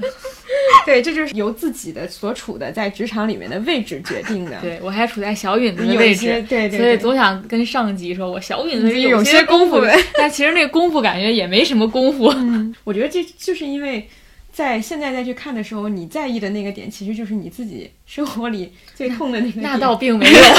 其实那倒并没有，我只是觉得这个很，因为这个就是我刚才说的嘛，就是很多他那个弹幕已经莫名其妙的鬼畜化了，就是每次好像出现在某个节点都会。弹幕就会疯狂起来，比如那个皇后的头风又犯了，三阿哥又长高了，然后又要去整理姐姐留下的遗物了，然后小允子又是有些功夫在身上，就是这些地方大家都会马上出来，还有一些让你很迷惑的一些点，嗯就是我也不知道为什么它就会成为一个梗，就是比如那个他推了新娘娘这种，嗯然后宝娟我的嗓子，然后翠果打烂他的嘴，就这些地方为什么会红呢？就是我很迷惑。就是它是一个很普通的台词，嗯然后它也没有更多的表达，也没有喜剧的感觉，嗯它就是红了。它还会个别词调换这个顺序，我也很迷惑。就是嗯他吸了推娘娘，脆脆嘴打烂他的果。我懂，我脑子里面看到有一个文化那个研究者分析一下个分析这种语义现象，是吧？啊为什么会出现这种？词汇的？我觉得这个是值得分析的。嗯是吗？我脑子里面想起那一段时间奶茶特别红的时候，有没有一点点？对，那个是因为就是现实的那个呼应会红那个东西。嗯，对，但是这些就是。就是你甚至发现它已经不不仅仅在这些真的到这个桥段的时候才会出现弹幕了，它就会一直开始飘着，对就是只要龙月出现，的话龙月还是个婴儿，就是他推了新娘娘。我们可以聊一下，就是说，呃，在《甄嬛传》里面的伏笔和彩蛋，就是这个事情，可能是你看过很多遍之后，还会再新有新发现的东西，可以聊一下这个。然后阿康有什么印象深刻的伏笔？呃，我印象呃深刻的伏笔，一个是就是甄嬛回宫册封为贵妃的时候，然后她过生日，然后很多这个王爷什么都给她送礼物然后其中沛国公送了一个辟毒块，嗯然后后来那个沛国公的女儿孟静娴就嫁给了果郡王，然后她后来怀孩子的时候有一场家宴，然后她其实是。以身试毒，然后救了甄嬛和六阿哥，然后其实就是沛国公的女儿，最后也是死于毒下。然后我觉得这是一个对照吧。然后另外就是我觉得就是流珠其实见证了甄嬛两段感情的开端，一个是呃和皇上在御花园荡秋千，一个是就是甄嬛在千里池洗脚的时候，嗯就是结识果郡王。然后其实这两段感情都是流珠陪在身边，而不是其他人。然后。呃，而浣碧其实是跟刘珠一个对照嘛，就是她其实两段感情都曾经想，都对这个男性有觊觎，嗯 就是从果从皇帝到果郡王，嗯。呃，最后还有就是在甘露寺有一个桥段，其实果郡王有和甄嬛感慨说那个梁山伯和祝英台的故事，说一个是呃哭着嫁人，一个是吐血早亡，其实是完美、一字不差的，就是他们两个人故事的结局。然后最后就是三阿哥初见英贵人的时候，有感慨了一句诗，就是“名花倾国两相欢”。嗯然后这个诗其实就是写杨杨贵贵妃然后杨贵妃也是夹在父子，啊，尤其是皇父子之间的一个女人。嗯然后我觉得也是一个映照吧。嗯对，呃，有一个也不说是伏笔啊，或者有是有一个隐情是，呃，沛国公小姐孟静娴喜欢果郡王，这是表面上的剧情。后来皇太后指婚给把就把孟静娴指婚给果郡王时候是也是因为甄嬛在前期的剧情说了一句，就沛国公早就没了势力。就也可见其实皇家是不希望果郡王和实权家族联姻的。嗯所以孟静娴还是汉人，所以说她其实嫁给果郡王，表面上看起来是两嗯他的就是得偿所愿嘛，其实也是因为他们是就是两弱相相加而已。嗯就还有一个 bug 是，呃，就年妃为雍正准备的菜里头有一道是花椰菜，但其实花椰菜是十九世纪中期光绪年间传到我国的，就当时雍正应该是吃不着这道菜的，嗯。这是一个小 bug，这是一个知识点，同志们。然后我就想到了那个茄子，那时候是有没有茄子？应该是有茄子。然后那那场戏就是被大家称为就是《甄嬛传》里连茄子都是有演技的，就是皇上和皇后一起用膳，然后皇后一直在借题发挥，然后就说是是他应该是喝了鸭汤，我印象里，然后他说时不过三，就是你应该不偏爱有节制，他其实就是在说你不能太偏爱甄嬛，应该后宫雨露均沾。然后呢，这个时候他就给他加了一块茄子，然后皇帝就走了，然后那个茄子就倒倒了，就像皇帝的心情一样，你真是一个倒胃口的女人。这个我也印象特别深。这个剧里面有没有，就是因为我们刚刚夸了很多嘛，然后有没有什么情节是，呃，今天看起来会觉得有点没必要的，或者说是呃不太好的一些部分？就我，因为我看这个剧是今年嘛，所以我只能从今年的感受来看它的不可大可不必的设计，就是眼影和口红色号的加深，预示着人的黑化。嗯这个确实是太俗套了，就是包括在《神女一九八四》里头也是，就主角，你看他什么时候开始画下眼线了，就说明他开始那个就是要发大招了。要发大招了。什么时候他涂了紫色的口红，嗯，这个女的已经是五毒攻心了。甄嬛也是一样的，就是你会就弹幕经常会求他们口红色号嘛，嗯，就什么时候你会发现他他用了阿玛尼五二零或者迪奥九九九九，他就一定是要要变得腹黑。就这个是可能是从甄嬛诏始吧，但是现在用的太多太烂之后，就成为一种刻板印象了。嗯嗯。我刚我刚我刚说就是是不是因为男的看不出来女的化了妆没化妆，所以就是只有女的看出来你今天画了很重的口红眼线，然后你今天要干什么？我有预兆。然后皇帝是全无感觉，你说他像不像那个就是杀马特我爱你里面说，我弄个杀马特的发型，我就没有人有一个威慑作用，就是画了这个眼线你就别惹对我。对对对，有这种感觉，它变成一个外显的东西，气场变成一个外显的东西。但这个到后面的很多剧里面，就是女主角完全不靠任何演技，她就靠妆容去展现，嗯，嗯就黑不黑化，她这个事情就变成一个皮了。嗯，对她没有说你的眼神变了，你什么呀？你就是眼线变，了，但是孙俪是真的是 那个眼神一直在变化的，对对对嗯对对。那个什么小女儿情态在逐步的丧失。对对对对，我的大可不必其实是那个小象，我其实是觉得那个，嗯。呃，就是当然我知道那个也没办法有更好的方式，但我不不懂为什么那个小象亮出来，所有人都咬定它是甄甄嬛嬛，然后那嗯。个小象也贯穿始终嘛。它作为一个爱的信物，我觉得是可以的，但是作为一个证据，我觉得非常牵强。嗯。但是当时那个小象才拿出来，然后你而且离得特别远，那个王公将相们都站起来啊，长得像熹贵妃，这个也是大家弹幕每次都都会吐槽的一点，嗯，也是小允子功夫的体现。可以最后聊一下，就是这个剧给给自己带来的一些启发，或者说一些感想。嗯，我的启发比较肤浅，我就先说吧。就是我今天在在想这个题的时候，突然想到了《琅琊榜》。《琅琊榜》里面就是梅长苏对靖王说了一句话，嗯他说他他刚开始他们俩决定结盟的时候，嗯他大概就说靖王的各种呃性格和品质都不适合一个帝王，因为你嗯你在成为帝王过程当中，你这些东西都会丧都会丧失掉，嗯甚至你可能会变成一个就最俗的说法，变成一个你曾经讨厌的 人。嗯然后但是当时就是呃梅长苏就对他说：“你殿下放心，你绝对不会成为那样的人。”然后我就觉得这个，你看看后宫里面，就是我们刚才说这些这几部，不管嗯如懿还是甄嬛，他们其实都在一步步丧失了自己，嗯比如纯洁性或者自己的天真的性格、天真的那个性情，然后包括道德上等等都丧失了。但是当时梅梅长苏帮助这个靖王获得成功，登上王位的时候，他其实还是一个孩子。充当了一种道德保护神。嗯就这些人都丧失了，但是嗯他梅长苏就是从一开始，从这个剧一开始就告诉他说，你是不会丧失这些所有美好的品性，最后嗯你还能获得一切你想要的。嗯没有女性 可以做到这一点，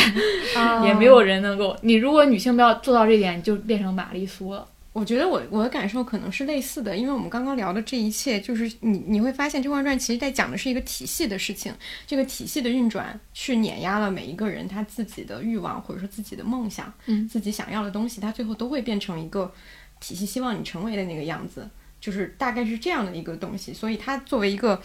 呃电视剧作品，它能够留下来，还是因为它讲了一些更深层的东西。如果说你单纯去讲个人的。呃，爱情或者说个人的追求，所谓的比较理想化的，像《琅琊榜》这样的东西，它可能告诉你的更多的有点像一个童话故事，嗯嗯对是这个，我觉得是可能是比较不一样的一个东西。嗯、对，我就特别赞同这一点呀、我第一次看那个甄嬛的时候，我视角转换是，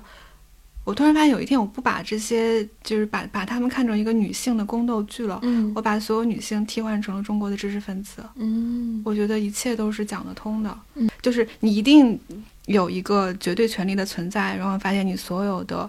行为的准则是依赖权力的喜好嗯来规定的。这个时候你会发现，就小到你日常送审，然后或者是你你到任何一个行业的这个审查的标准，你都是。就是这个时候，你是不存在，就是那种想象中的多么 多么强烈的是非在的。嗯就我我其实曾经采访过一个就是在中国以气节倨傲著称的一个导演，让他提起资本和明星。都是非常不屑一顾的态度，那只有说他去见他审电影审审查不过嘛，去见那个领导，呃领导说那个他在大院门口等他，领导车迟迟不回来，还是黄昏了都，领导车终于过来了，他这个时候要小跑往前去，他说那个时候让我跪下，我就跪下。嗯这是中国就倨傲的一个导演，我当时就觉得说，是啊，就是我们都都有一个跪的容易，就是只要只要您点头，只要过，就是我都可以跪下。这种这种这种感受是非常强烈的，就你就你你就在想到说，中国的古诗词其实好多知识分子会自比妾身，或者是他们会老会写一个弃妇的一个诗词，你发现他们。跟女人一样呀，就自古依附于权力，他们被权力吸引，权力也需要他们。嗯但一旦权力不不使用他们的时候，就弃之如敝履。这个时候，他们就哀怨自艾，就像弃妇一样。嗯就你看白居易写《琵琶行》，他说：“老大嫁作商人妇，门前冷落车马稀。”然后最后笔锋一转说：“江州司马青衫湿。”就在座人谁哭的最多，就是我哭的最多。我为什么哭呢？就是我从他身上看到对，看到了自己。但你看到评论又很感慨，你觉得这个剧太喜闻乐见了，你就发现他们就津津乐道，比如说结党的必要，